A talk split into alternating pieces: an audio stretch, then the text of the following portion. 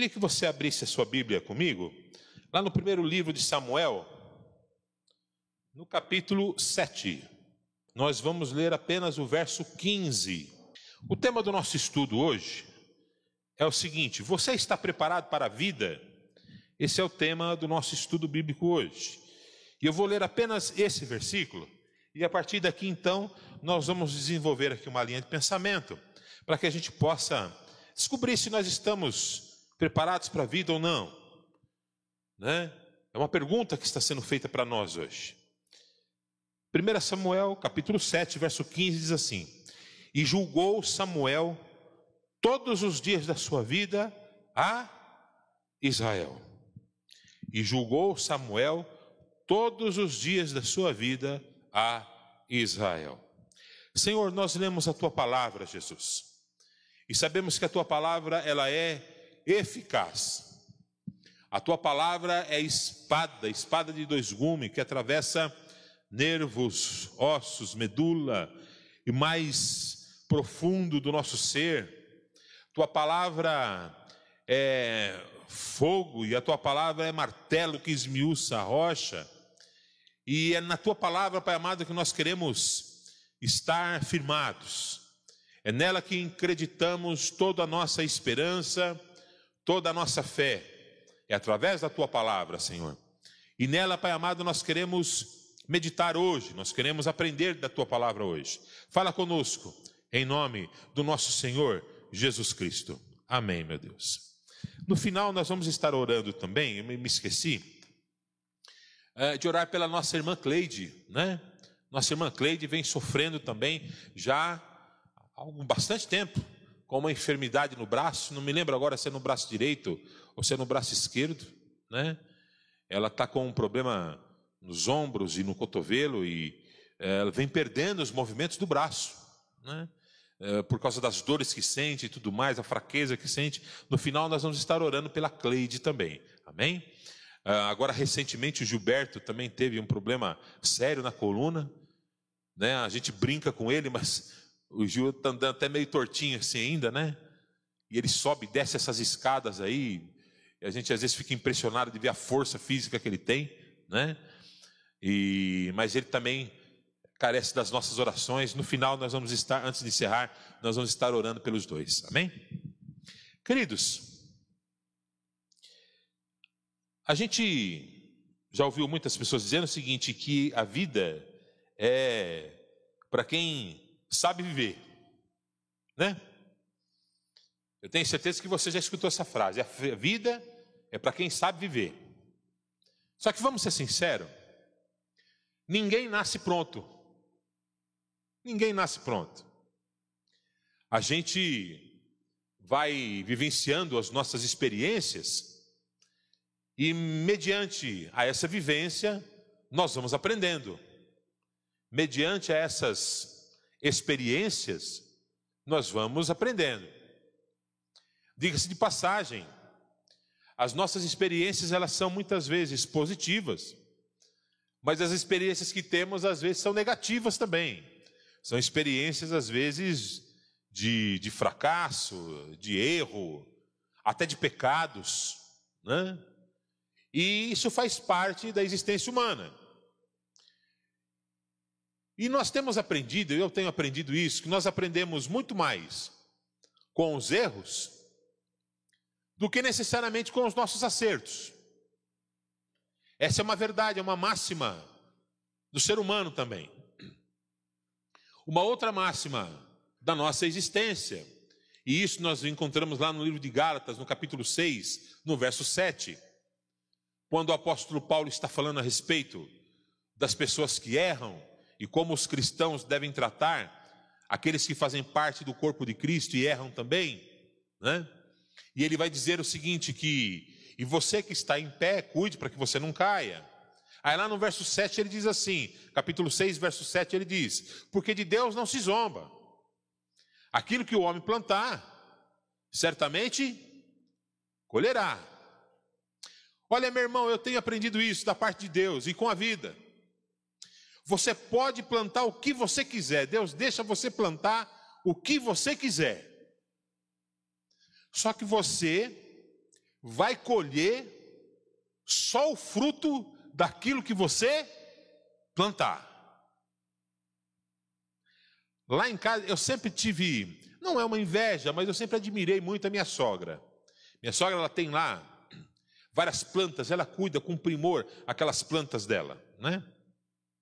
E ela tem lá na casa dela, ela sempre teve lá na casa dela um vaso com, com, com, com, com, com, é, com temperos, tipo salsinha, cebolinha, né? E eu sempre achei aquilo tão legal e tão gostoso também.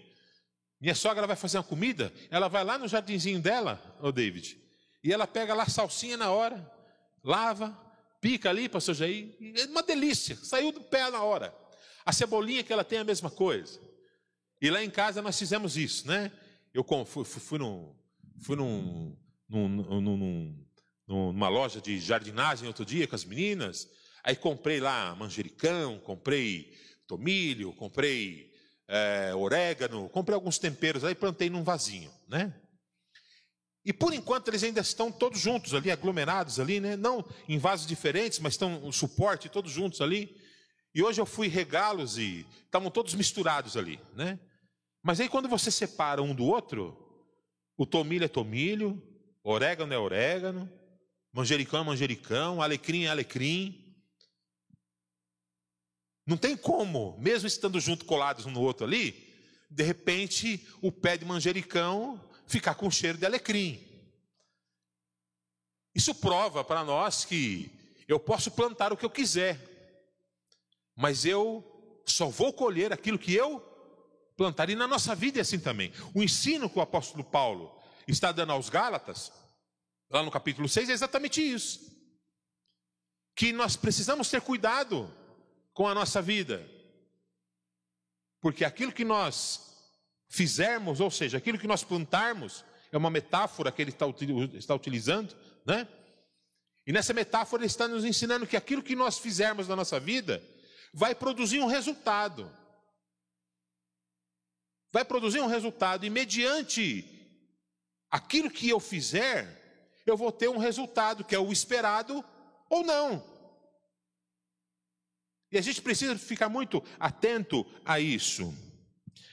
Muitas pessoas acabam tendo, por causa disso, acabam tendo medo do amanhã, de enfrentar os seus temores, suas fraquezas, porque se julgam muitas vezes impotentes e não preparados para enfrentar as suas dificuldades. Isso acontece muito com os jovens, e principalmente nos dias de hoje, né? onde nós temos uma juventude que é repleta de informações, uma juventude que tem todas as informações possíveis do mundo à distância de um clique do seu dedo. Ele toca ali na tecla do computador e a informação que ele quiser a respeito do que ele quiser aparece ali para ele na frente dele. Mas nós nunca vimos uma geração tão cheia de informação, mas com tão pouco conhecimento. Tão pouco conhecimento. E isso não se aplica apenas aos jovens, não, se aplicam aos adultos também, porque nós nos alinhamos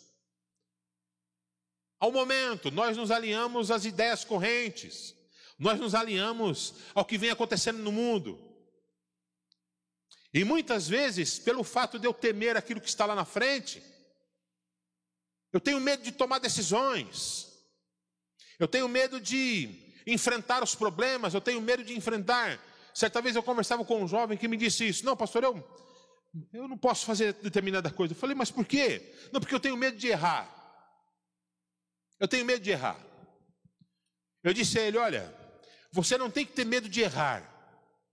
Nós temos que ter medo de pecar. Porque nem todo erro é fruto de um pecado, mas todo pecado é fruto de um erro.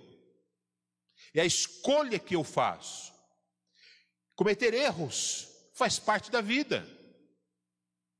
São através dos erros que nós aprendemos. Não é? São através dos erros. Uma vez eu me lembro disso há muitos anos atrás, né? muitos anos atrás, isso O pastor Maurício era muito novo aqui na igreja ainda. E é, nós estávamos aqui, nós tínhamos um culto de sexta-feira, que era o culto de libertação. Era um culto muito frequentado, tinha muita gente, né? Naquele culto. E nós estávamos no final do culto fazendo oração. E tinham duas filhas, o pastor Maurício estava orando de um lado, eu estava orando do outro, tinha mais uma outra pessoa que estava orando do meu lado, a gente estava orando e né, ungindo as pessoas e tal. Aí de repente chegou uma, uma pessoa com um monte de multa de carro na mão, né? Olha, pastor, o que aconteceu? Né? Pastor, eu queria que o senhor orasse, né? Para não ter que pagar essas multas tal. eu, eu, o pastor Maurício era novo aqui, eu acho que ele não tinha seis meses de casa ainda. Eu estava do lado, eu olhei para a cara dele, baixei a cabeça e ri, né? Eu já sabia qual seria a reação. Ele virou para a irmã e falou: Não, irmã, eu vou orar para Deus fazer você dirigir melhor e respeitar a lei do trânsito para não tomar multa. Mas as multas que você tomou, você vai ter que pagar, não tem jeito. Né? Dizia o pastor Ernesto Nini que quando eu passo no farol vermelho é pecado. Né? Infringir, por exemplo, você passar no farol vermelho, né? não dá passagem para o pedestre, na, na, na, faixa de pedestre é pecado. Segundo o pastor Ernesto Nini é pecado. Né? Mas a gente sabe disso, que nem todo erro é pecado, mas são através desses erros que nós aprendemos, né? São através dos erros que nós aprendemos. Lá em Mateus capítulo 6, verso 32 a 34, o Senhor Jesus ele vai nos ensinar o seguinte: a não estarmos ansiosos pelas coisas.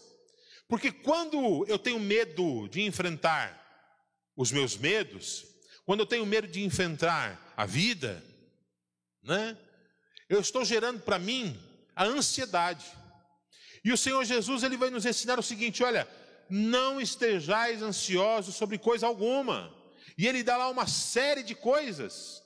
Uma, ele elenca né, uma série de situações, mostrando que as coisas são menores do que nós.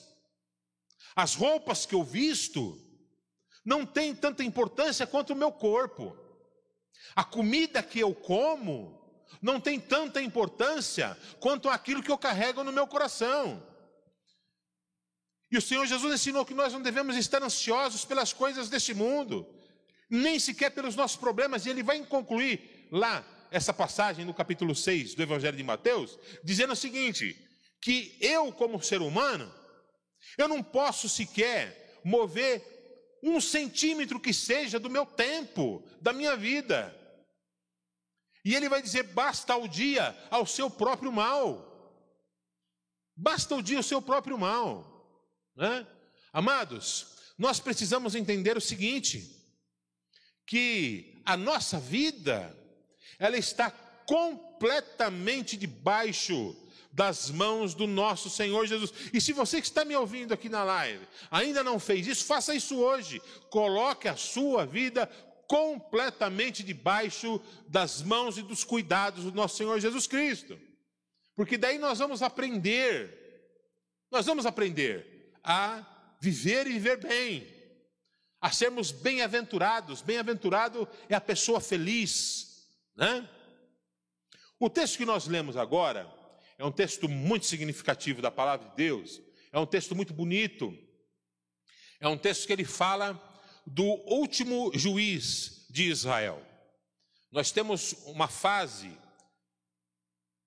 de Israel, da história de Israel, que é a história dos juízes, onde não haviam reis, mas haviam juízes que eram levantados por Deus, e através dos julgamentos que esses juízes faziam, eles então governavam o povo. É aquilo que nós chamávamos de teocracia, que era o governo direto de Deus. Mas num determinado momento, o povo quis um rei. E os irmãos conhecem a história. Procuraram Samuel e Samuel então, através da indicação do Senhor, apontou a Saul como rei, porque eles quiseram um rei para que eles fossem iguais às outras nações. Nesse contexto que nós lemos, eu quero falar a respeito da vida de Samuel. Né? Samuel a palavra Samuel significa presente de Deus. Um presente de Deus. Para quem? Para a mãe dele e para o pai dele. Né? Ah, Ana não conseguia ter filhos. Para a mulher naquela sociedade era uma coisa terrível, né? A mulher não conceber, a mulher não conseguir ter filhos. E ficava evidente que a, a questão de não engravidar, o problema estava em Ana, porque a outra esposa de Samuel, de, do, do marido de Ana, ela tinha filhos, que era Penina, ela conseguia ter filhos. E Penina a humilhava, a provocava por causa dessa situação. Então, Ana, ela vai até o templo, ela estava com depressão, nitidamente o texto deixa claro que ela estava com depressão, ela chorava muito, ela não tinha alegria de vida, o texto diz. Mas quando ela foi ao templo, ela falou com o Senhor e ela recebeu a bênção do sacerdote, que era o Eli. Então o texto bíblico diz que naquele momento a alegria da vida voltou a ela. E ela saiu de lá toda confiante, cheia de fé. Pouco tempo depois, ela teve um filho que é o Samuel. Só que no momento que ela estava lá, ela fez um voto ao Senhor. Qual foi o voto que ela fez? Que se Deus concedesse a ela um filho, que ela entregaria essa criança no templo após ser desmamado, para que ele então fosse educado dentro do templo. Né? E foi exatamente o que ela fez quando Samuel foi desmamado, ele foi levado ao templo e foi entregue então aos cuidados do sumo sacerdote Eli e dos outros sacerdotes que cuidaram dele e o educaram lá no templo, né? Desde muito pequeno Deus falava com Samuel. Eli, que era o sumo sacerdote, vivia uma situação vexatória. Ele era ele era omisso e ele fechava os olhos para o pecado dos seus dois filhos, que eram Rofini e Finéias. Eles roubavam as ofertas do templo, eles se prostituíam com as mulheres na porta do templo, né? eram pessoas realmente do mais uh, baixo calão. E Eli, ele é, era omisso com relação aos pecados dos filhos dele. E desde muito cedo Deus falava com Samuel. Um episódio muito interessante é quando eles estavam dormindo e Samuel ouve alguém chamar. Como criança, pequeno, ele pensou que fosse Eli que o estava chamando. Então ele vai até o, até o, até o dormitório de Eli e pergunta: O senhor me chamou? Ele disse: Não, você ficou, não chamei ninguém, não. Volta a dormir.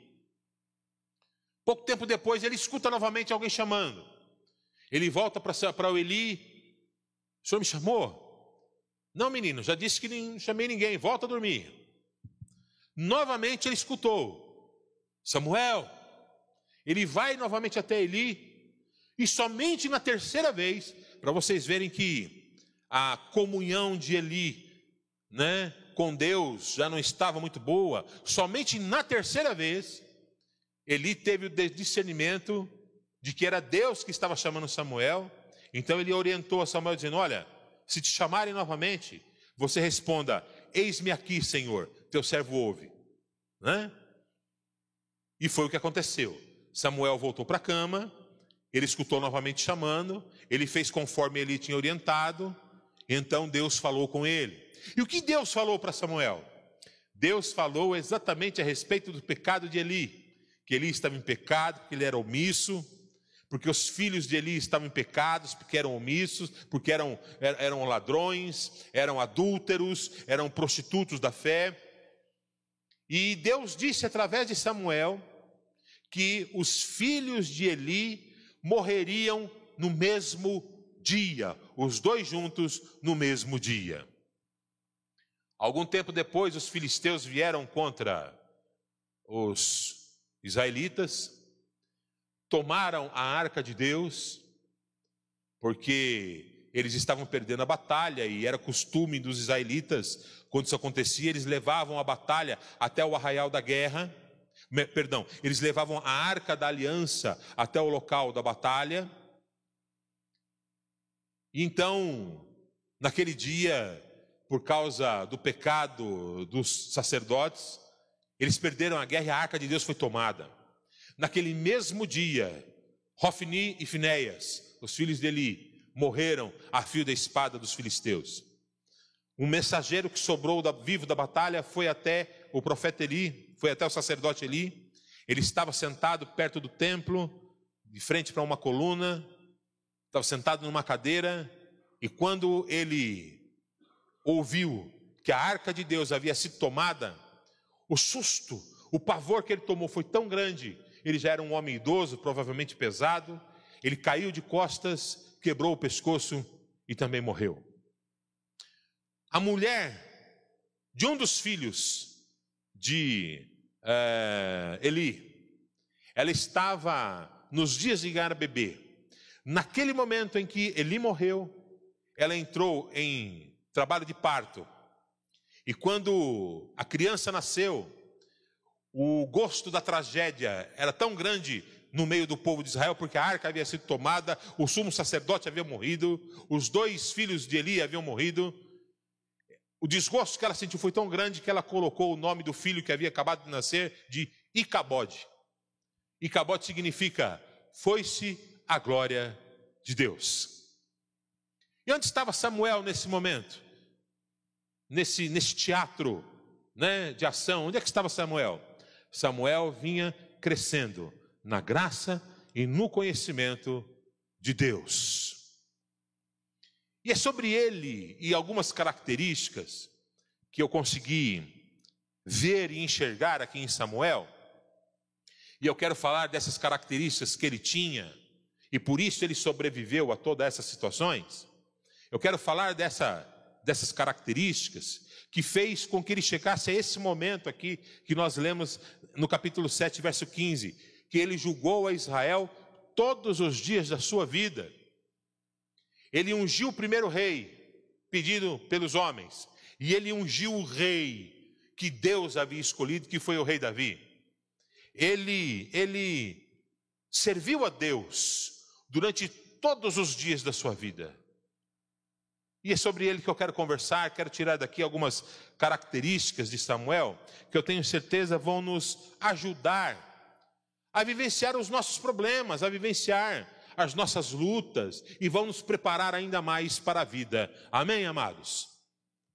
Bom, a primeira dessa característica que eu reconheço aqui em Samuel e na realidade não é nem tanto uma característica, mas era um valor intrínseco que ele tinha dentro dele.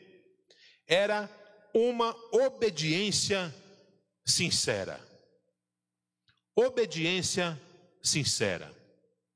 Samuel, ainda muito jovem, ele foi entregue no templo aos cuidados de Eli, para que ele fosse criado e treinado no templo. Só que vocês já pensaram da seguinte maneira: esse foi o desejo de quem?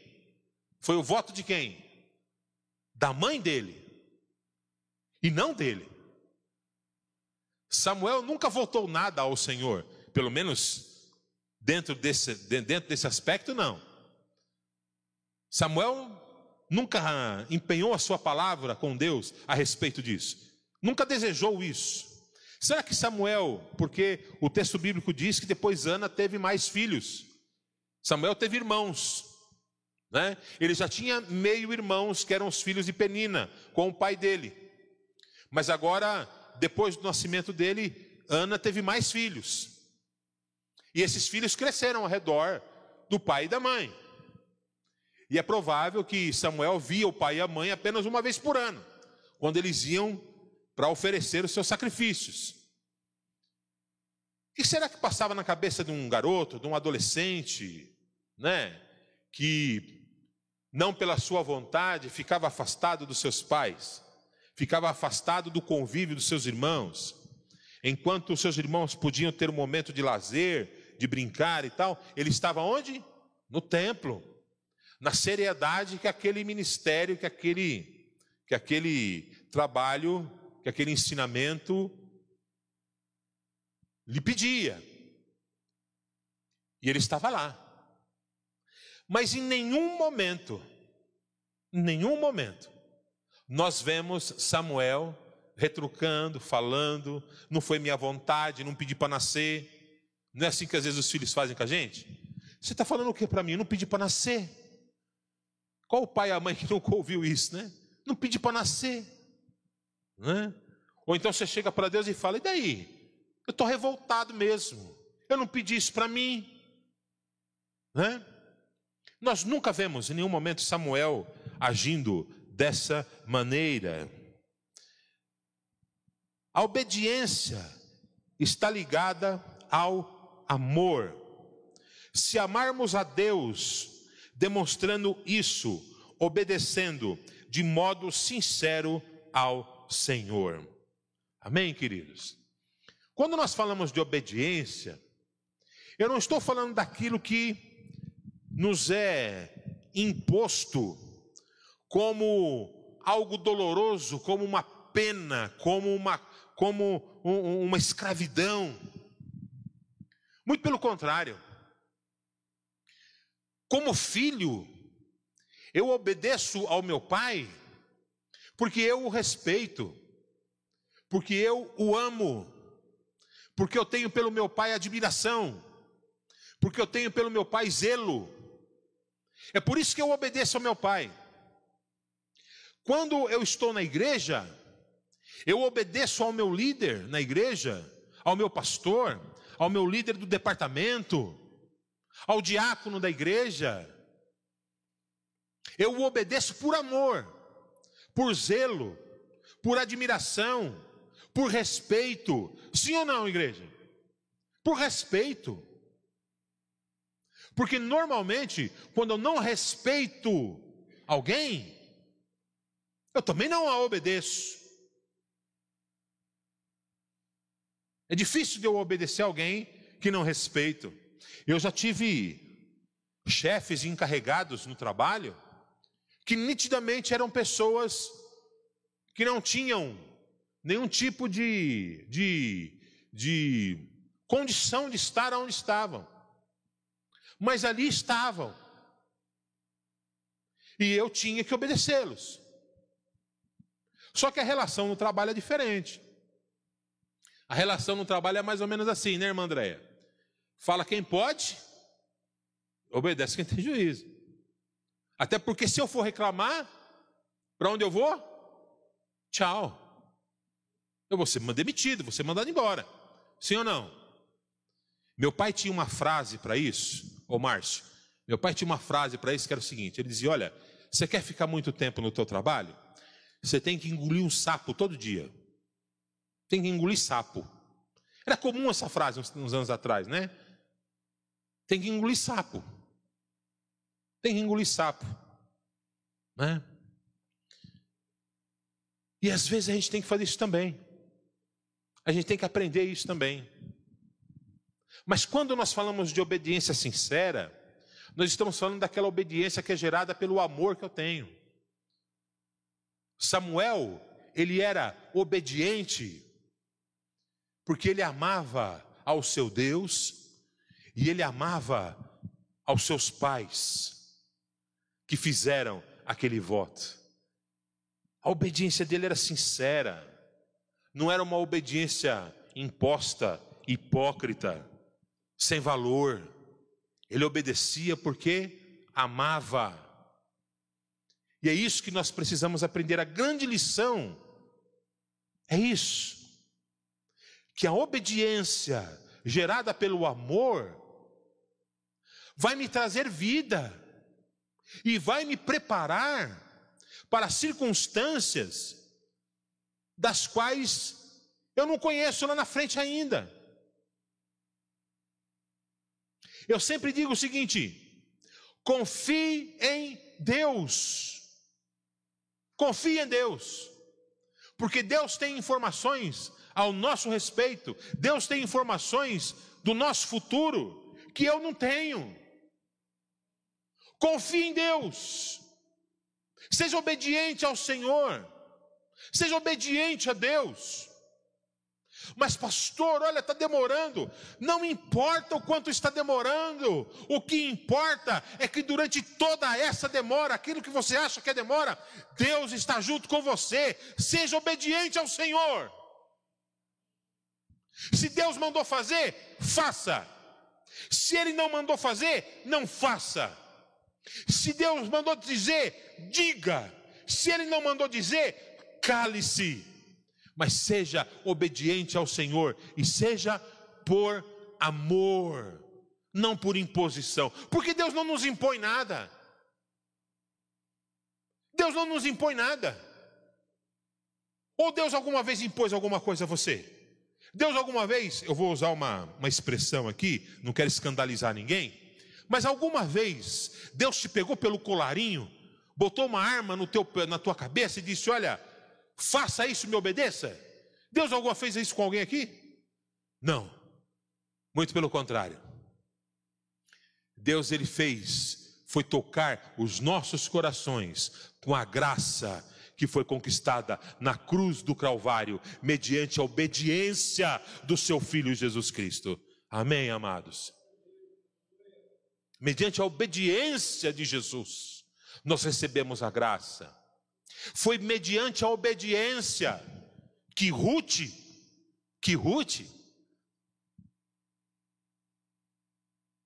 eu não sei se era bisavó, ou trisavó, ou tataravó, do rei Davi. Foi por obediência que a prostituta Rabi casou-se depois com um servo de Deus, teve um nome, teve uma família, foi tirada da lama por causa da obediência. E ela consta na genealogia de Jesus Cristo. Tudo por obediência. Foi por obediência sincera, devota e cheia de amor que o Evangelho chegou até nós hoje. Foi por causa da obediência dos discípulos, dos apóstolos de Jesus. O apóstolo Paulo dizia da seguinte maneira: que ele não podia fazer nada a não ser pregar o Evangelho de Jesus Cristo. Obediência sincera. Ele tinha muitas opções, o apóstolo Paulo. Ele era filósofo, ele era fariseu, ele tinha título de cidadania romana, ele era um homem abastado, era um homem de formação universitária. Ele tinha muitas opções, mas por obediência sincera e cheia de amor, gerada pelo amor, ele pregou o Evangelho. E por causa dessa obediência sincera, ele foi morto. A sua vida foi tirada, porque ele foi obediente. Mas os frutos do seu trabalho geram vida até hoje, nas nossas vidas e no mundo todo, porque ele foi obediente ao Senhor uma lição de vida que nós encontramos aqui. Para que a gente possa vivenciar as experiências da nossa vida, seja preparado para a vida pela obediência, pelo amor. Amém, queridos? Seja obediente. Filhos, obedeçam aos vossos pais, porque isso é a vontade de Deus para vós. E nós sejamos em tudo obedientes ao nosso Deus. Amém, queridos? Bendito é o Senhor. O próprio Samuel, lá no capítulo 15, verso 22, ele diz uma frase extremamente significativa. Ele vai dizer assim: que obedecer é melhor que sacrifícios. 1 Samuel 15, 22. Obedecer é melhor que sacrifícios. Hebreus capítulo 5, de 8 a 9, diz assim: Jesus, sendo filho, obedeceu e sofreu, e tornou-se a fonte da salvação eterna para todos os que lhe obedecem. Uma missionária, cujo nome é Sofia Miller, ou Muller, ela disse o seguinte: que ela não recebeu um chamado, ela recebeu uma ordem e ela obedeceu. Quem foi Sofia Miller? Ela foi a primeira mulher missionária a levar a palavra de Deus nos recônditos da Amazônia. Isso na década de 30. Se hoje já é difícil nós pregarmos na Amazônia, com todos os recursos e paramentos que nós temos, você imagina em 1930, que as mulheres nem tinham tanta abertura assim. Mas ela disse que ela não recebeu um chamado, ela recebeu uma ordem, e ela foi e obedeceu. Foi a primeira mulher a pregar o evangelho aos ribeirinhos, aos índios na Amazônia. Outros homens já tinham estado lá, é bem verdade, mas ela foi a primeira mulher que fez isso. Amém? Em tudo sejamos obedientes. Segundo, nós precisamos aprender para que nós possamos é, enfrentar a vida e ter armas para enfrentar a vida. Nós precisamos ter um caráter ilibado. Samuel tinha um caráter ilibado. A palavra dele era sim e não. Um dia o Senhor o chamou e disse: Olha, vá lá para Saul e diga para ele enfrentar o rei, o inimigo, e é para passar todo mundo a fio de espada, todos a fio de espada. Aí Saul foi, só que não fez aquilo que Deus tinha mandado fazer. O que, que ele fez? Ele manteve o rei vivo. O rei da terra ele manteve, conquistada, ele manteve vivo. Quando Samuel chegou, o que você fez? Deus não tinha te dado uma ordem? Por que você não cumpriu? Samuel então pegou a espada e tirou a vida daquele rei. Pode parecer cruel, mas lembre-se que Deus é o Deus da vida e da morte, é dele.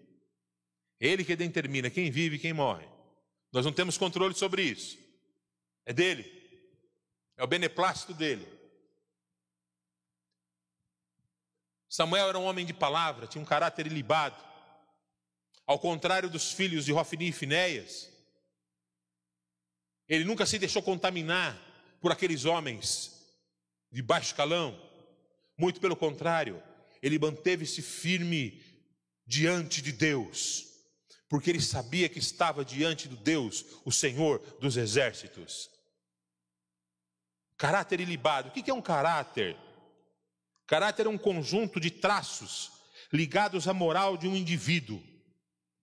O caráter, ou este conjunto, pode ser bom ou pode ser mal.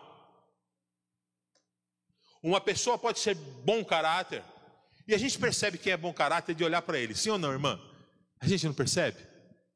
A gente sente o cheiro do bom caráter, não é verdade?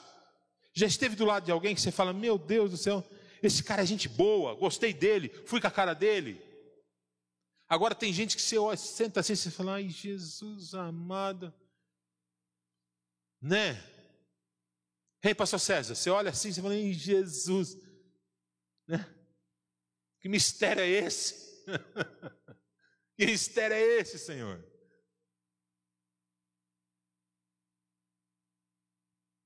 O bom caráter é, aquele, é aquela pessoa que está disposta sempre a fazer as coisas boas e que não se deixa envolver e não se deixa levar pelas condições que lhes cercam.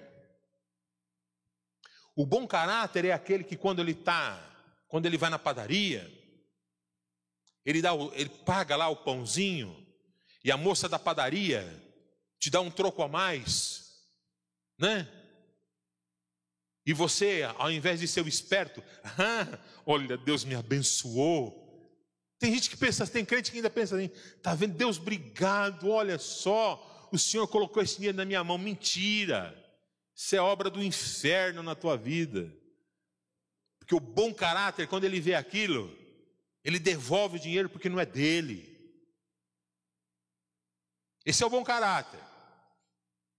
O bom caráter é aquele que fala a verdade, não importa o quanto sofra ou quanto doa, diga a verdade. Esse é o bom caráter. O bom caráter é aquele que cumpre aquilo que fala. Né? Essa semana eu estava, foi quarta ou terça-feira, eu fui executar uma tarefa lá da empresa, estávamos eu e um outro colega, nós fomos a um galpão lá na Lapa, fomos levar um, uns carros e, e algumas coisas lá que iam ser leiloadas, né?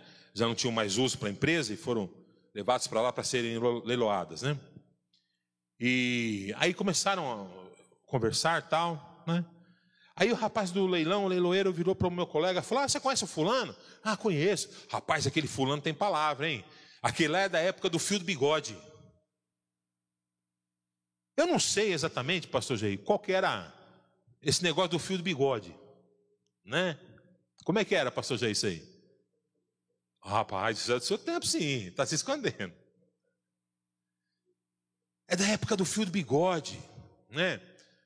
Da época que honrava o bigode que tinha. Tinha uma outra frase que diz o seguinte: que tem gente que não honra em pé aquilo que fala sentado. Né?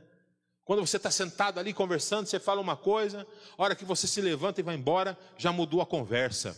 A palavra de Deus diz que nossa palavra tem que ser sim, sim e não, não. O que passar disso é o quê? Procedência maligna. O bom caráter, ele cumpre aquilo que fala. O bom caráter é aquele que deve paga. Tomou emprestado, devolve. Né? O bom caráter é esse. Não importa o que aconteça. Ah, pastor, mas olha, eu passei por dificuldade. Eu também já passei por dificuldade. Já passei por dificuldade. Já fiquei devendo na praça. Já fiz tudo isso aí. Hã? Só que eu fui lá. Às vezes ficava seis, sete meses pagando o cartão de crédito que ficou devendo, né? pagava o amigo que pediu emprestado. Porque tem amigo que é assim, né? Você vai lá, ô, oh, estou com tanta dificuldade, para me empresta tanto, né? Você vai lá com toda a fé, pá. Nunca mais vê. Nunca mais você vê. Pastor Maurício, uma vez ele pregou aqui, eu vou replicá-lo. Ele dizia o seguinte: ele disse uma vez o seguinte, né? Irmãos, olha, você emprestou dinheiro? Empresta mas empresta aquilo que você sabe que não vai te fazer falta. Se você tem, empresta aquilo que você sabe que não vai te fazer falta. Até porque se não te pagarem, você não perde, você não tem, você não tem desgosto com ninguém, você deixa de oferta, você meia na vida dos outros, né? E fica por conta do fulano. O Senhor Jesus ele falou: a ninguém devais nada, a não ser o amor. A ninguém devais nada. Amados, a gente precisa cuidar do nosso caráter, a gente precisa cuidar da nossa reputação. Samuel foi um bom caráter, de firme posicionamento. Muitos não levam em consideração que bom caráter é sinônimo de bênção de Deus. Ser um bom caráter é sinônimo de bênção de Deus. Aí, a gente às vezes fica olhando a pessoa que não serve ao Senhor, né? Ela prosperando, indo bem nas coisas, e às vezes você vê, né? Que o servo do Senhor está lá, né? E não vai para frente, não produz nada, nunca evolui, nunca cresce, né? Não é uma regra absoluta, não são todos assim, claro que não. Seria um erro da minha parte se eu dissesse que são todos assim. Mas, irmãos, prosperidade tem a ver com bom caratismo. Prosperidade tem a ver com bom caratismo. Né? Exemplo que nós vemos disso. Saul era um mau caráter. Sansão era um mau caráter. Sansão era um sem vergonha, cheio de dons, mas era um mau caráter. Ananias e Safira, que tentaram enganar Pedro, né? Dizendo que tinham vendido um terreno e que estavam dando todo o dinheiro na igreja para obra e coisa e tal, e mentiram para Pedro, e Deus revelou para Pedro: mentira, vocês ficaram com parte do dinheiro para vocês. Foram morreram na hora, foram fulminados os dois, na presença de Pedro e na presença de toda a igreja. Né? Quer ver um, um exemplo mor de mau caratismo? Judas Iscariotes. Tem um texto bíblico que diz que Deus sabia, porque ele era o tesoureiro do grupo, né? Era ele que recebia as ofertas, ele ficava com ele a bolsa do dinheiro. Deus sabia, Jesus sabia que ele metia a mão na bolsa, que ele roubava. Ele teve todo o tempo do mundo para se arrepender disso. Mas no final ainda fez coisa pior. Foi lá e ainda, por causa da ganância, por causa do mau caratismo, vendeu Jesus por 30 moedas. Né? Esse é o exemplo maior de mau caratismo. E a gente podia elencar uma série de outras coisas, fofoqueiro, fofoca, gente que empresta seu ouvido, né, para ouvir besteira. Irmãos, a gente tem que tomar cuidado com isso para que a gente possa enfrentar as dificuldades e as durezas da vida. O bom caráter é necessário para nós. Obediência sincera, bom caratismo e, por final, uma fé inabalável. Fé inabalável. Em toda a vida de Samuel, nós percebemos a sua intimidade com o Senhor fruto de uma fé que transcendia, fruto de uma fé que ia além, fruto de uma fé que não dependia das circunstâncias, que não dependia do meu estado de espírito, se eu estou bem, se eu não estou. Fruto de uma fé que era tão firme e tão forte que nada poderia romper a sua ligação e a sua intimidade com Deus. Quando nós perguntamos no início, você está preparado para a vida? O que você precisa responder no teu coração é o seguinte: Senhor, será que eu tenho fé para suportar os piores intempéries, as piores provações, as piores situações que estão por vir? Porque Deus não precisa da tua fé, você sabia disso? Deus ele não precisa da tua fé para te abençoar mais ou te abençoar menos. Tem gente que prega isso, né? Que nós precisamos de uma fé sobrenatural para mover o coração de Deus. Não, mentira. Deus não precisa da tua fé. Deus não precisa da tua fé.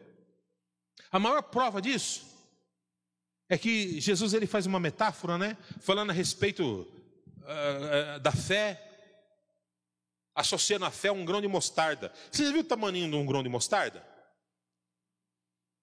É minúsculo, é quase microscópico o grão de mostarda, a semente de mostarda. É quase microscópica.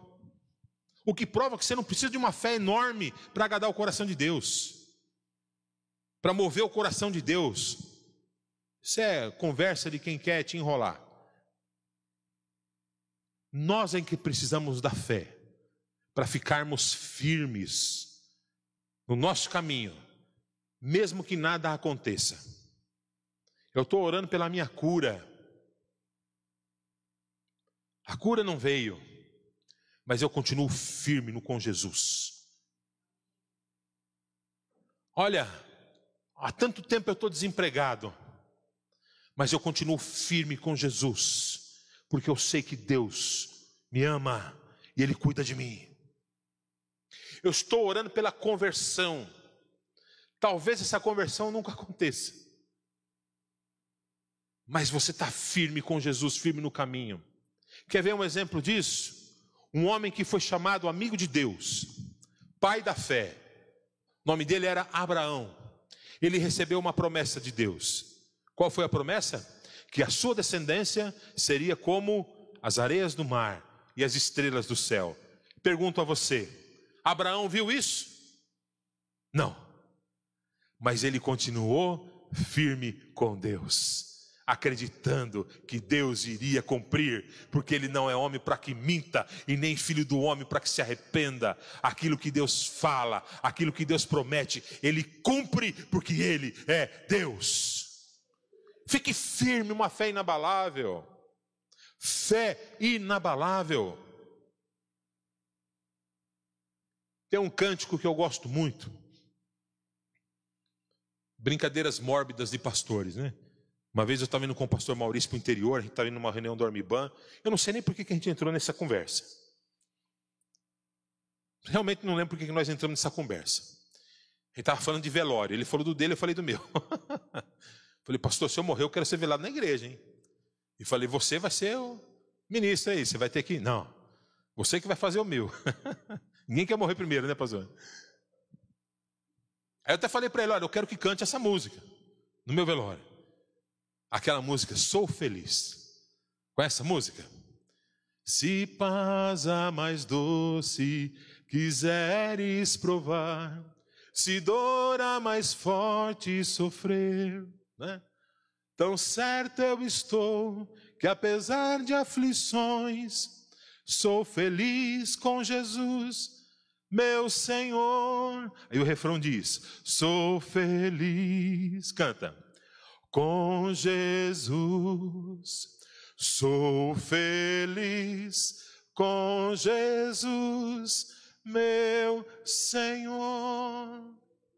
Essa música ela foi escrita por um homem que era cristão, era um empresário. Ele era muito amigo do então evangelista Moody, lá nos Estados Unidos. Nós utilizamos as a literatura do Moody até hoje, a teologia sistemática dele, nós usamos, utilizamos até hoje. E Horatio Spafford Miller era o nome dessa pessoa que escreveu essa música. Aí um camarada que escreve uma música dessa, você fala, não, esse camarada ele escreveu a, a música porque ele era, né? Vivia feliz, intensamente feliz. Não. Eu vou te contar em quais condições ele escreveu essa música. Ele era um homem riquíssimo, milionário. E na quebra da bolsa de Nova York, ele perdeu quase tudo. Ficou pobre do dia para a noite. Só isso já traria uma tristeza enorme, né? Então a família, ele tinha esposa e filhas. Ele, para distrair a família, para levar um momento de conforto para a família, ele comprou passagens de navio e marcaram uma viagem para a Europa. Só que ele não pôde ir porque ele tinha alguns compromissos. Ele embarcou a família e com a promessa de que eles se encontrariam lá na Europa. No meio da travessia do oceano, o navio onde estava a família dele naufraga. E a esposa e as filhas morreram sepultadas no mar. Então aquela situação que já estava ruim ficou muito pior. E o que ele faz? Depois de algum tempo, ele com o coração cheio de peso, ele contrata um barco e ele queria ir até o local aonde o navio havia naufragado, porque ele queria prestar uma homenagem, né, à família naquele lugar. Quando ele chegou naquele local, ele foi tomado pelo Espírito Santo de Deus, começou a orar, e foi tomado pelo Santo Espírito de Deus, e o Espírito Santo de Deus o inspirou a escrever essa música. E ele, na música, ele fala de várias situações, né, que ele poderia passar na vida, inclusive a morte. E ele vai dizer o seguinte: se pela morte eu tiver que passar, com Jesus eu irei morar. Amém, amados? Por quê? Porque eu sou feliz com Jesus. Oh, aleluia! Somente um coração cheio de fé, uma fé inabalável, pode declarar isso. No momento de tanta dor, no momento de perda, no momento da perda de pessoas amadas, ele declara: Eu sou feliz com Jesus. Samuel era assim também. Samuel passou por muitas lutas, eu tenho certeza, muitas decepções, muitos amargores durante todo o período que ele foi juiz em Israel. Mas ele sempre teve uma obediência sincera. Ele sempre teve um caráter ilibado, nunca se deixou a vencer pelas circunstâncias. E sempre teve uma fé inabalável. Amém, queridos? Que Deus te fortaleça com esses valores também, para que você possa vencer na vida. Amém? Fica de pé, nós vamos orar. Quero lembrar da irmã Cleide, nós vamos estar orando, orar pelo nosso irmão Gilberto também. Senhor, eu quero te agradecer pelo ensino que tivemos hoje através do teu servo Samuel, onde pudemos aprender com a vida dele, Senhor, alguns valores que nós precisamos carregar nas nossas vidas, para que nós possamos enfrentar, ó Pai bendito, as nossas vidas, para que nós possamos viver as nossas vidas e viver, ó Pai bendito, da melhor maneira possível. Senhor Deus, nos ajuda, nos fortalece, nos fortalece, Pai amado, com uma obediência sincera, gerada pelo amor, nos fortalece, Pai bendito, com uma fé inabalável e com um caráter ilibado, o caráter de Cristo em nós.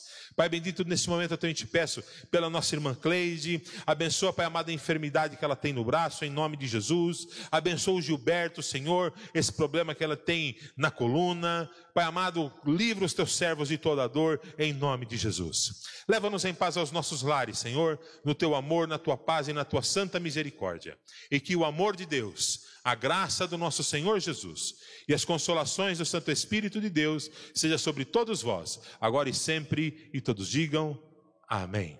Que Deus te abençoe. Amém.